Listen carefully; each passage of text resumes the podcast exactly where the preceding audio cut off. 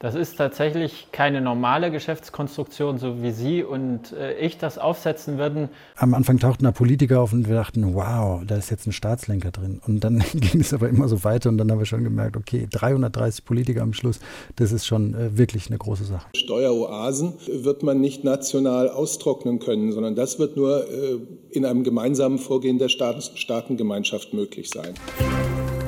News Junkies. Was du heute wissen musst ein Info-Radio-Podcast. Nach Panama, nun Pandora. Erneut hat es ein Leak gegeben. Millionen vertraulicher Dokumente wurden einem Netzwerk investigativer Journalisten zugespielt. Und die geheimen Papiere belegen, hunderte Politiker, Amtsträger, Firmenvorstände und Spitzensportler in aller Welt sollen jahrelang Finanzdienstleister genutzt haben, und zwar um ihr Vermögen zu verstecken. Nun ist aber die Frage, was unterscheidet Pandora denn von Panama? Wir schauen da heute genauer drauf. Worüber reden wir da eigentlich?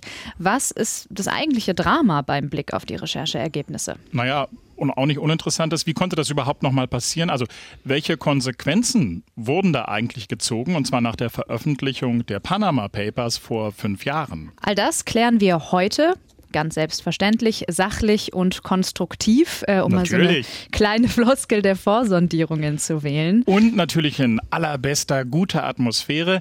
Wir, das sind heute Ann-Christine Schenten und Jörg Poppendick aus der Inforadio-Redaktion. Über 6 Millionen PDFs, fast 3 Millionen Fotos und über eine Million E-Mails. So groß ist der Datensatz der Pandora Papers und was er aufdeckt, das ist noch viel größer. Es geht um die Verstrickungen von Briefkastenfirmen in Panama, in Dubai oder in den USA mit einigen der berühmtesten Machthaber der Welt.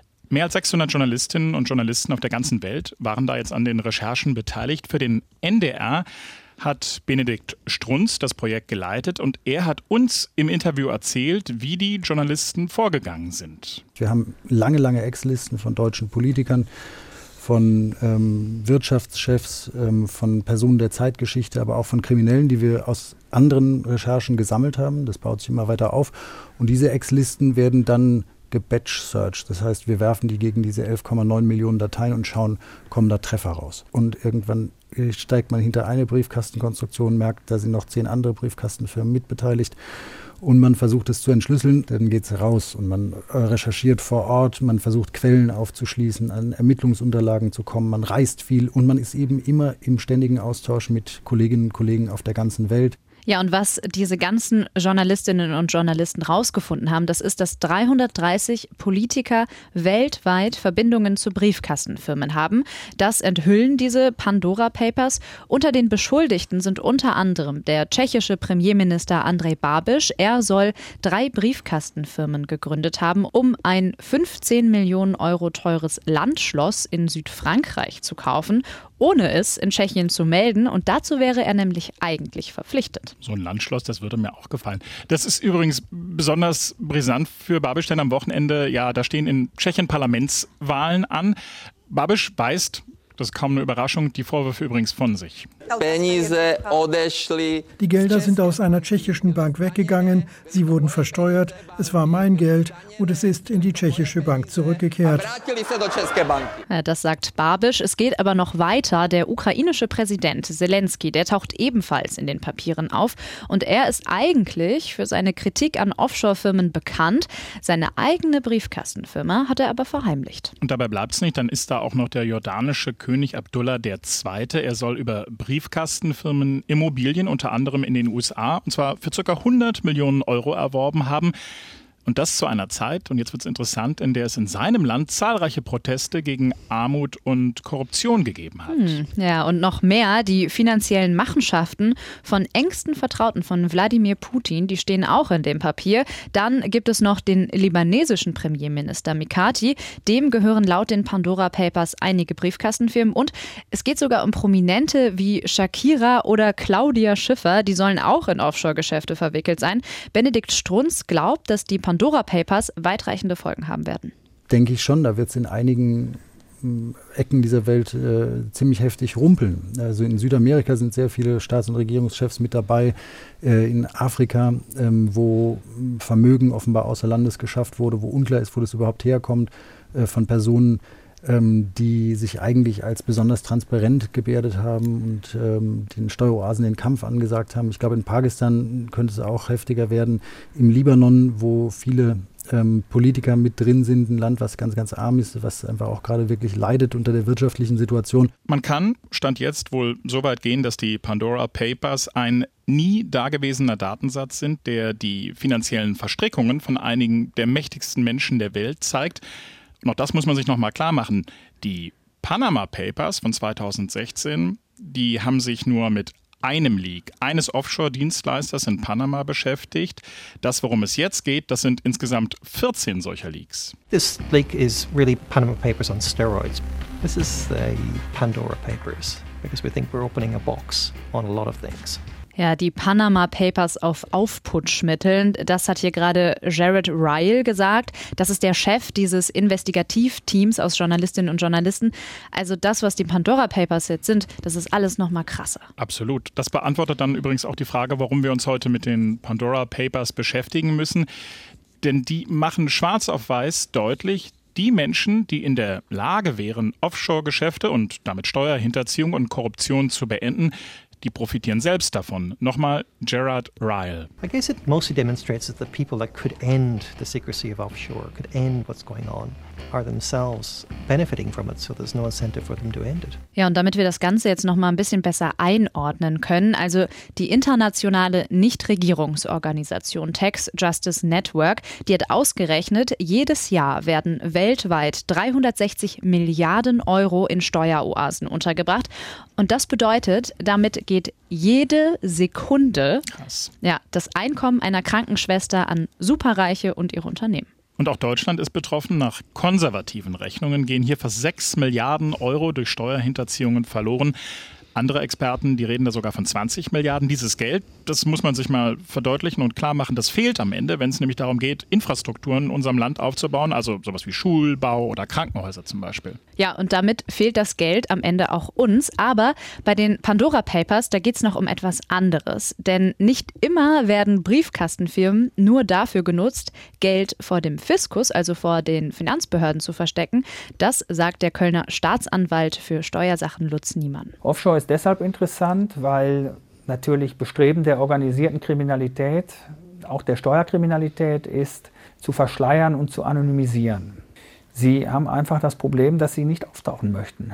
Sie wollen verschleiern und verdecken. Sie wollen nicht als Berechtigter dieser Firma, dieses Kontos in Erscheinung treten, weil sie befürchten strafrechtliche Ermittlungen oder sie befürchten den Zugriff des Fiskus. Wie viel Geld genau aus kriminellen Machenschaften kommt, das können die Pandora Papers nicht beziffern. Klar ist aber, mit Geld aus Briefkastenfirmen, da werden Kriege und Terror finanziert unter den jetzt bekannt gewordenen wahren Eigentümern solcher Briefkastenfirmen befinden sich auch Mörder und Schwerstkriminelle, zum Beispiel der italienische Gangster Raffaele Amato, der wegen Dutzender Morde zu 20 Jahren Haft verurteilt wurde. Also Offshore-Firmen, die werden zur Geldwäsche im großen Stil genutzt. Ein Vorgang, den viele der jetzt beschuldigten Politiker ja eigentlich eindämmen wollten. Und eine Sache haben die Pandora Papers auch noch aufgedeckt. Zahlreiche Briefkastenfirmen wurden wohl dazu genutzt, Privatpersonen, die glaubten, in Kryptowährung zu investieren, um ihr Geld zu bringen. Und das ging sogar so weit, dass Menschen also mit angeblichen Kryptoberatern telefoniert haben und dann überredet wurden, ihr Geld doch jetzt zu investieren.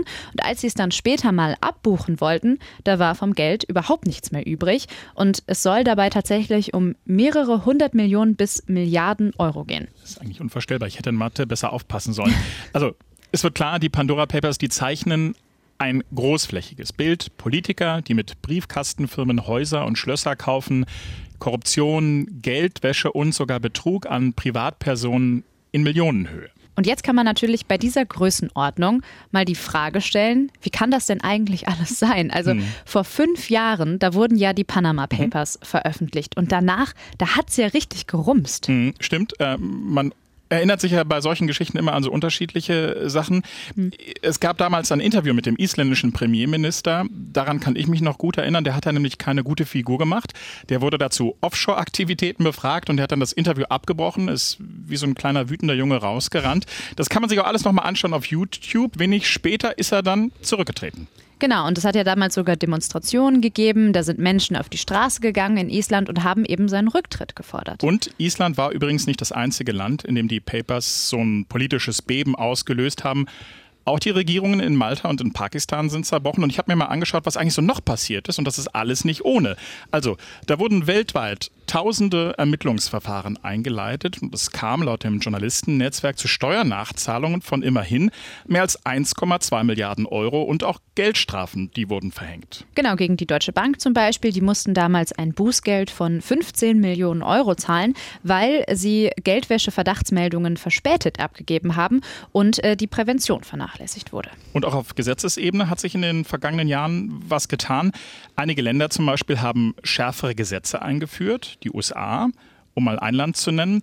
Da haben Anfang des Jahres beide Kammern des Kongresses, daran wird sich vielleicht die eine oder der andere noch erinnern, ein Veto des damaligen Präsidenten Donald Trump einfach mal überstimmt. Und seitdem ist es so, dass bei der Gründung von Firmen ein Eigentümer mit Namen, Geburtsdatum, Adresse und sogar der Führerscheinnummer angegeben werden muss, weil davor war es ganz einfach, da konnte man ganz legal und anonym Briefkastenfirmen gründen. Transparency International hat das deshalb auch als historisch bezeichnet.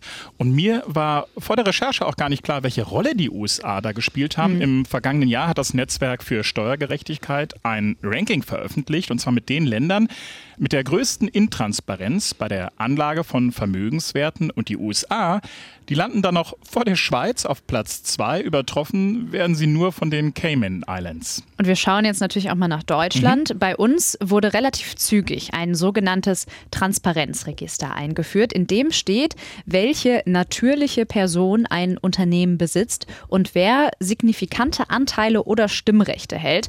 Das müssen die Unternehmen selbst melden. Auf diese Weise, so das Ziel zumindest, können sowohl organisierte Kriminalität als auch Steuerflucht besser bekämpft werden. Klingt erstmal gut, läuft aber nicht. Transparency und andere beklagen schon seit Jahren Lücken im Register.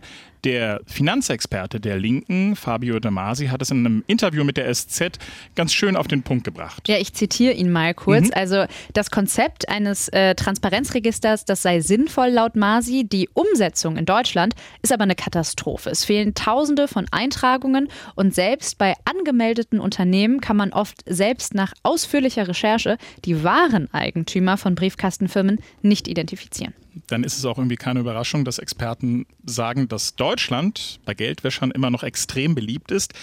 Auf der anderen Seite, auch das gehört dazu, muss erwähnt werden, dass zum Beispiel die Geldwäscher oder Steuervermeider einfach zum Teil mit extrem krimineller Energie am ja, Werk sind. Ja.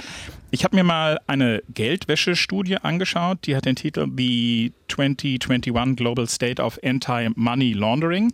Und ähm, da wurden Risiko- und Compliance-Experten in Finanzinstituten befragt. Und mehr als 60 Prozent haben da angegeben, dass die andere Seite, also die Kriminellen, mit hochentwickelten Methoden am Werk sind und dass es auch für sie, also die Banker und die, die da in diesen Instituten arbeiten, dass es für die immer schwieriger wird, da durchzublicken. Das ist wirklich krass, finde ich. Hm. Also, ja.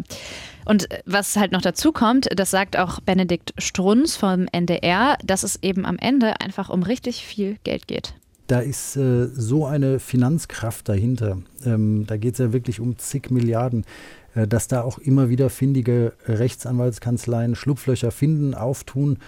Und wir sehen auch, dass es eine Verlagerung gibt, also von Steueroasen. In diesem League spielt Delaware in den USA eine ganz, ganz wichtige Rolle. Wir sehen, dass da viel Kapital hinfließt, auch hingeflossen ist, nachdem wir beispielsweise über Panama gesprochen haben. Ähm, und ich glaube, eine Konsequenz muss sein, spätestens bei diesem League, dass die internationale Gemeinschaft äh, noch einmal ähm, sich darin bekräftigt zu sagen, wenn wir das schaffen wollen, Steueroasen auszutrocknen, dann müssen wir wirklich ähm, breitschultriger da auftreten und auch mit einer Stimme sprechen. Denn das kann man nach fünf Jahren Panama Papers und jetzt eben Pandora Papers ja, feststellen. Die Finanz- und Steueroasen, die gibt es noch, die sind mitnichten ja, ausgetrocknet worden. Einige einschlägige Länder haben damals mehr Transparenz versprochen und haben sie zum Teil auch umgesetzt. Luxemburg oder Malta mit offenen Firmenregistern oder auch Panama. Mhm. Das große Problem, der Verlust von Einnahmen für die Staaten und damit Geld für die Gesellschaft, der bleibt aber. Wir haben ja die Zahl eben schon mal genannt. 360 Milliarden Euro an möglichen Einnahmen verlieren wir jedes Jahr, schätzen Experten die Geldmengen, die da versickern, die sind enorm. Dann haben wir heute ja auch noch mal gelernt, dass die, die die Transparenz einfordern und die Gesetze auch verschärfen könnten, eigentlich gar kein Interesse daran haben, das zu tun und dass sie eben zum Teil selbst von Briefkastenfirmengeschäften profitieren. Der britische Ökonom vom Tax Justice Network, Richard Murphy, sagt, dass am Ende des Tages eben nicht nur Einnahmen fehlen. Seine These ist, das macht auch was mit den Menschen und mit unserem politischen System. Für mich ist das ein koordinierter Angriff auf die Demokratie selbst. Das untergräbt den Glauben der Menschen, dass Demokratie etwas bewirken kann. Und die Demokratien in der ganzen Welt sind gerade in einem ziemlich fragilen Zustand. Ja, das ist irgendwie ein ganz guter Schlusssatz. Wenn ihr jetzt sagt, dazu will ich noch mehr wissen, dann empfehlen wir euch den Podcast von unseren Kolleginnen und Kollegen vom NDR. Sucht da mal, also in der ARD Audiothek, der Wolf von Sophia, einfühlsamer Telefonterror. Da geht es eben um die Pandora Papers und vor allem um diese Kryptogeschichte, von der wir schon vorhin erzählt haben. So, und jetzt aber am Ende zu einer erfreulicheren Nachricht. Es ist die Woche der Nobelpreise und den Anfang haben die Mediziner gemacht. Der Nobelpreis geht in diesem Jahr an zwei Sinnesforscher, zwei Molekularbiologen. David Julius und Adem Pateputian wurden für ihre Entdeckung von Rezeptoren für Temperatur und Berührung im Körper geehrt. Das Komitee, das schreibt in seiner Begründung, ihre bahnbrechenden Entdeckungen haben es uns ermöglicht, zu verstehen, wie Wärme, Kälte und mechanische Kräfte die Nervenimpulse auslösen, die es uns ermöglichen, die Welt um uns herum wahrzunehmen und uns an sie anzupassen. Na dann, herzlichen Glückwunsch.